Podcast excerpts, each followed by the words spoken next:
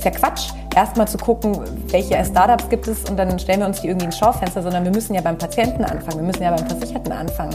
Und wir müssen als Versicherung verstehen, was sind eigentlich die Ängste des Versicherten, an welcher Stelle seiner, seiner, in seinem Leben, ne? also wenn du irgendwie 80 bist, hast du andere Bedürfnisse, als wenn du irgendwie 30 bist und irgendwie schwanger werden willst.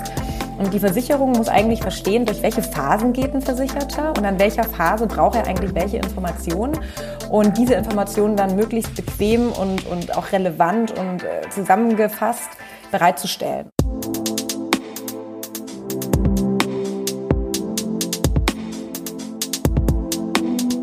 Hallo, willkommen zu unserem Podcast rund um das Buch Digitaler Puls von und mit Luisa Wasilewski.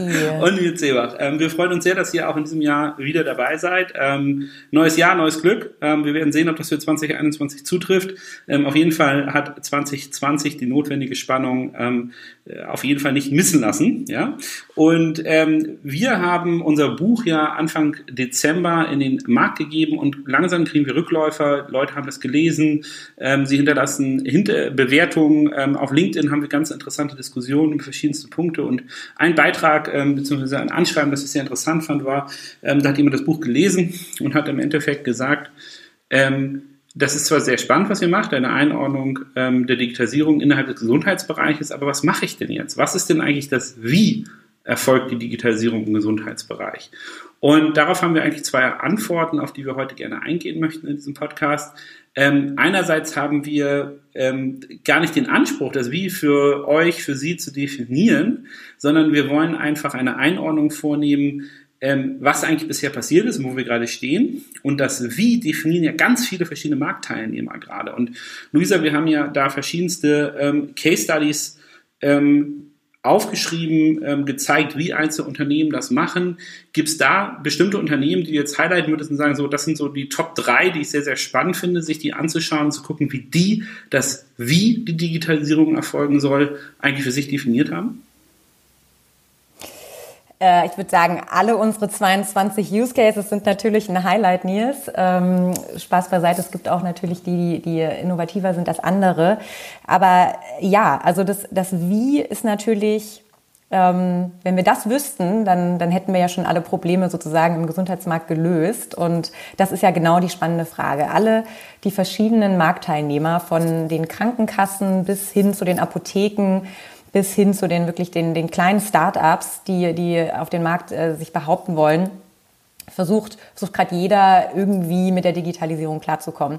Und wir haben ja dann in den Use Cases uns bemüht, auch wirklich für jeden Markt oder für jede Gruppierung der Marktteilnehmer auch Use Cases zu finden. Das heißt, wir haben die TK da drin, wir haben aber auch ähm, Buyer Grants for Apps dabei aus Pharma und wir haben natürlich unheimlich viele Startups.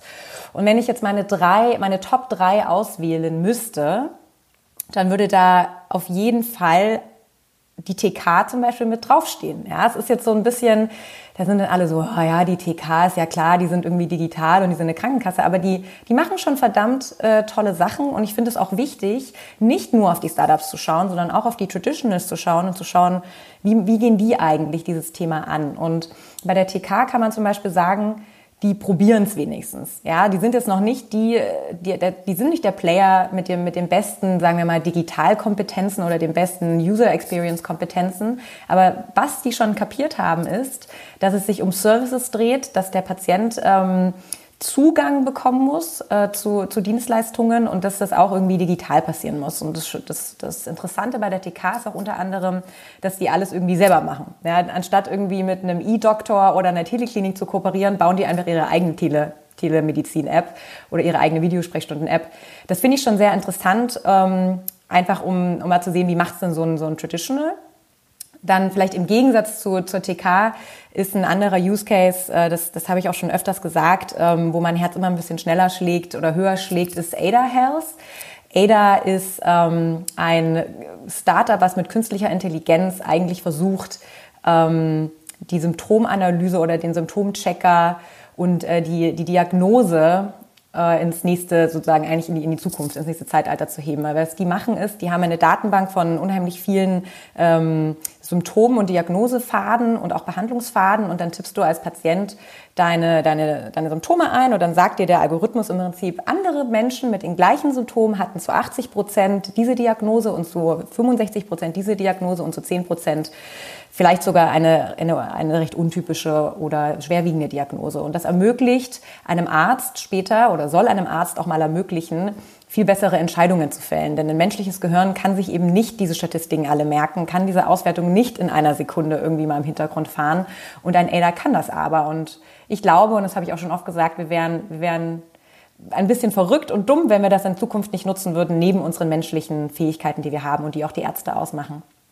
Und ähm, was ich auch noch einer meiner Lieblings-Use Cases, das ist jetzt nicht so populär, glaube ich, ähm, aber einer meiner Lieblings-Use Cases war auch in der Tat Proteus die, das amerikanische Start-up, was ähm, versucht hat, und das leider auf nicht sehr ethische Weise mit viel Betrug, aber die initiale Idee zu sagen, sie wollten eine Maschine entwickeln, die so groß ist wie ein Drucker, ähm, welche dann Blutproben auswerten kann, im allerbesten Falle bei dir zu Hause. Das ist, ein, das ist eine Sache, wo ich sage, okay, wie kann man dieses Thema Digitalisierung angehen und dieses, das, der Trend Medicine at Home finde ich persönlich ähm, auch, auch wirklich persönlich als Kunde finde ich das unheimlich spannend, weil ich, weil ich auch gerne so ein kleines Proteus-Maschinchen zu Hause hätte. Und wenn es mir mal nicht gut geht, würde ich am liebsten meinen Bluttropfen da rein äh, tropfen lassen und gleich wissen, dass es B12-Mangel ist, bevor ich dann eine Woche irgendwie auf einen Arzttermin warte, um mal dann ein Blutbild machen zu lassen, um dann irgendwann mal rauszufinden, ich sollte vielleicht mal mehr Fleisch essen oder mehr Fisch. Ähm, das, das, sind Dinge, das sind Ansätze, wie, wie Startups damit umgehen ähm, und wie man vielleicht auch jetzt gut gesehen hat, das ist so, die sind so verschieden, äh, dass man gar nicht sagen kann, es gibt das eine Wie. Also ich glaube, die, ähm, da hast du ja ganz drei ganz spannende rausgezogen aus den, wie gesagt, 22 Stück, die das Wie für sich definiert haben.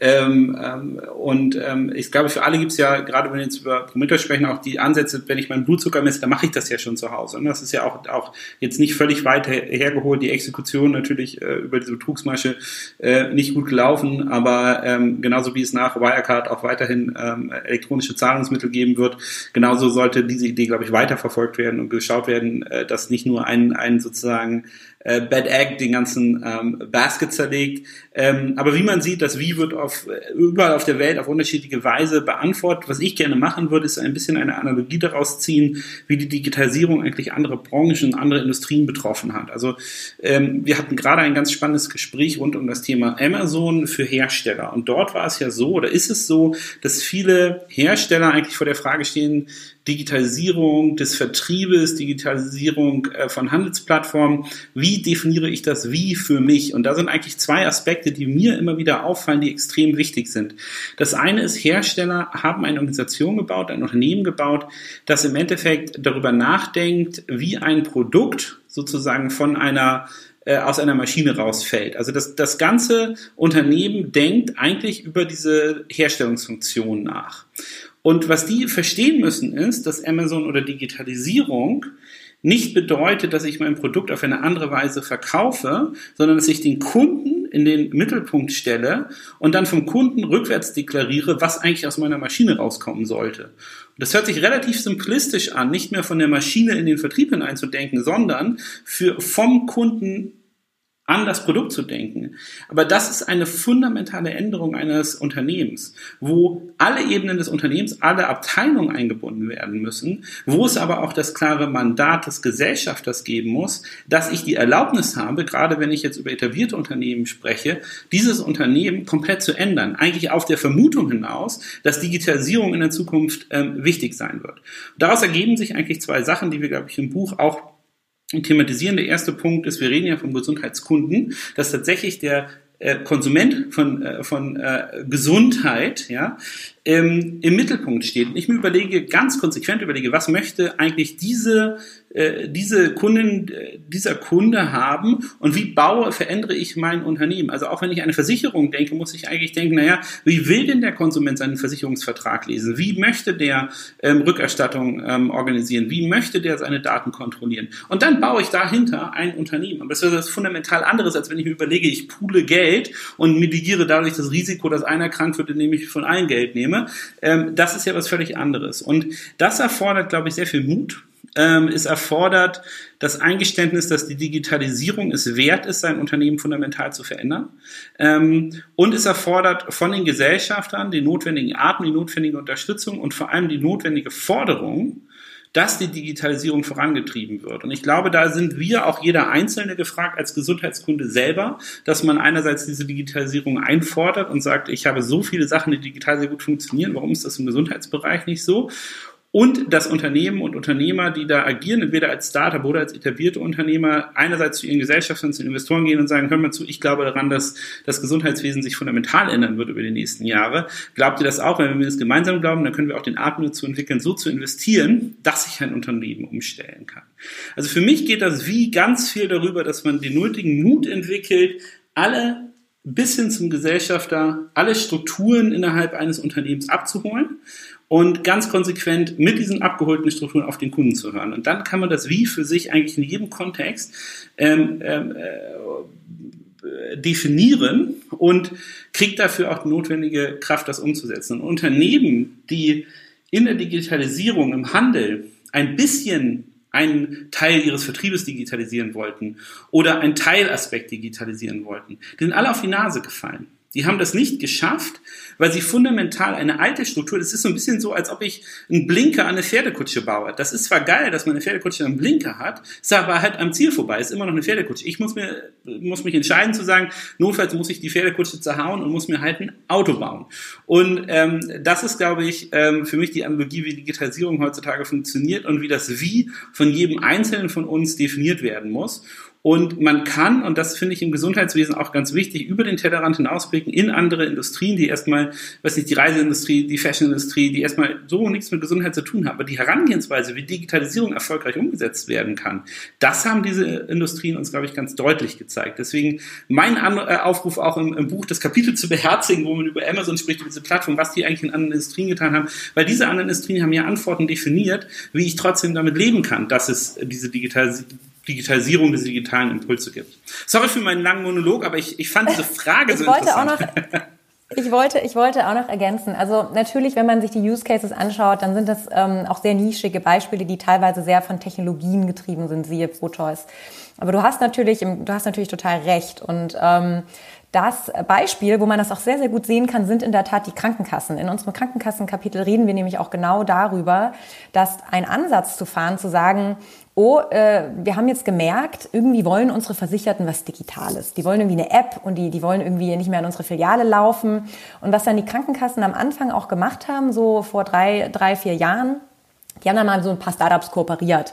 So, es war dann auch so ein bisschen, äh, unter den Startups hieß es dann, ja, das ist die Schaufensterlösung und eigentlich sehr schön, dass sie irgendwie mit den, mit den, mit den Krankenkassen kooperieren, aber einen wirklichen Mehrwert für das Startup oder für den Patienten ist eigentlich gar nicht da ähm, nur, weil, nur weil eben eine Kooperation da ist. Und was ich ganz schön fand, als ich da, als ich, als wir das Buch geschrieben haben, habe ich den, den CTO der Gotauer, der Gotauer Versicherung ähm, interviewt und der hatte mich sehr positiv überrascht, weil er einen ganz gegensätzlichen Ansatz gefahren ist. Er hat gesagt, nee, Luisa, das ist ja Quatsch, erstmal zu gucken, welche Startups gibt es und dann stellen wir uns die irgendwie ins Schaufenster, sondern wir müssen ja beim Patienten anfangen, wir müssen ja beim Versicherten anfangen. Und wir müssen als Versicherung verstehen, was sind eigentlich die Ängste des Versicherten, an welcher Stelle seiner, seiner, in seinem Leben, ne? also wenn du irgendwie 80 bist, hast du andere Bedürfnisse, als wenn du irgendwie 30 bist und irgendwie schwanger werden willst. Und die Versicherung muss eigentlich verstehen, durch welche Phasen geht ein Versicherter und an welcher Phase braucht er eigentlich welche Informationen und diese Informationen dann möglichst bequem und, und auch relevant und äh, zusammengefasst bereitzustellen. Und was ich auch sehr cool fand, und darüber reden wir auch im Buch, diese Gotauer App, äh, Gotauer App, die, die hat sich als Vorbild genommen Spotify, äh, Netflix und Lemonade. Und da muss ich sagen, ja, das ist auch, das sind doch die richtigen Vorbilder, ähm, weil so eine App muss sich auch gut anfühlen. Da, da muss klar sein, wo, welche Kachel muss ich jetzt drücken, wenn ich die Informationen haben will. Und äh, leider denken aber die wenigsten Krankenkassen äh, in, in dieser Denke, ja, die denken halt genau andersrum. Die denken, okay, das ist mein Grundgerüst und wie kann ich da jetzt irgendwie was andocken, damit es digitaler wird. Aber eigentlich müssen sie ihr ganzes Grundgerüst nochmal überdenken und schauen, was braucht eigentlich der Versicherte? Und das, das ist ja im Prinzip das, was du auch gesagt hast. Ganz genau. Ne? Und ich glaube auch dieser, dieser Punkt, den Kunden zu verstehen. Also wenn ich erstmal meine Organisation äh, dazu bekomme, den notwendigen Mut zu haben, diese Veränderungen anzugehen, dann den Kunden zu verstehen, das ist immer ganz lustig, weil ganz oft ähm, verstehen die meisten Akteure, auch in den verschiedenen Industrien, die ich so sehe, gar nicht, wer ihr Kunde ist. Also das bedeutet, oft denken, kriegt ein Hersteller, gehst du und sagst, ja, wir kriegen ganz viel Feedback von unserem Kunden, die machen meinetwegen ein B2C-Produkt, ja, und ähm, ähm, äh, machen meinetwegen Lippenstift und dann gehst du zum sagst, okay, dann sag doch mal, zeig mal auf eurem Customer Service, was sind die, die häufigsten Probleme, die ihr aus dem Customer Service gespiegelt bekommt. Und dann kommt dann zurück, ja, ihr habt den Container ineffizient gepackt. Also da merkt man, dass die ganze Organisation hat halt gedacht, dass ihr Handelspartner, ihr Vertriebspartner der echte Kunde ist. Aber in Wahrheit müssen sie doch Feedback bekommen, wie das Produkt vom Endkunden eingesetzt wird, was der eigentlich denkt. Aber dieses Feedback landet ganz oft woanders in der Kette ähm, und gar nicht bei, bei diesem Endkonsumenten. Und deswegen ist es, glaube ich, wichtig, wenn man den Gesundheitskunden sieht, auch über die Zwischenhandelsstufen, über die verschiedenen Elemente. Also ein, eine Krankenkasse könnte ja auch sagen, na ja, wir bezahlen ja eigentlich den Arzt, vielleicht ist auch der Arzt unser Kunde, vielleicht müssen wir dem was machen, vielleicht ist es äh, irgendjemand anderes in diesem Mix, aber äh, es ist ultimativ der, der diese Gesundheitsdienstleistung äh, konsumiert und den muss man genau verstehen. Und oft ist das, das Wie erst auch erstmal dadurch bedingt, dass man anfängt, überhaupt ein Verständnis dafür aufzubauen, die Daten zu erheben. Was machen diese Kunden eigentlich mit meinem Produkt bisher?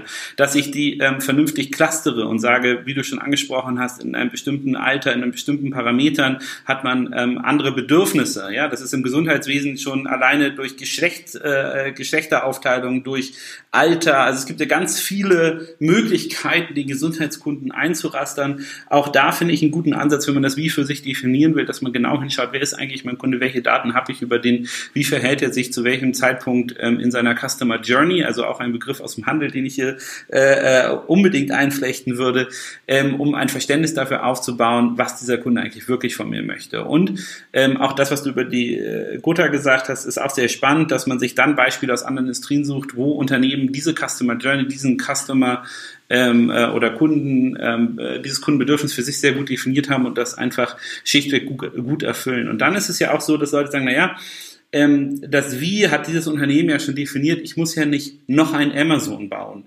Ähm, also aus der Handelsfunktion hinaus, man, man sollte auch nicht nur nachäffen, sondern man sollte sich überlegen, was ist eigentlich das, was ich für den Kunden gut erfüllen kann. Also das Gleiche ist ja auch aus About You herauszusehen.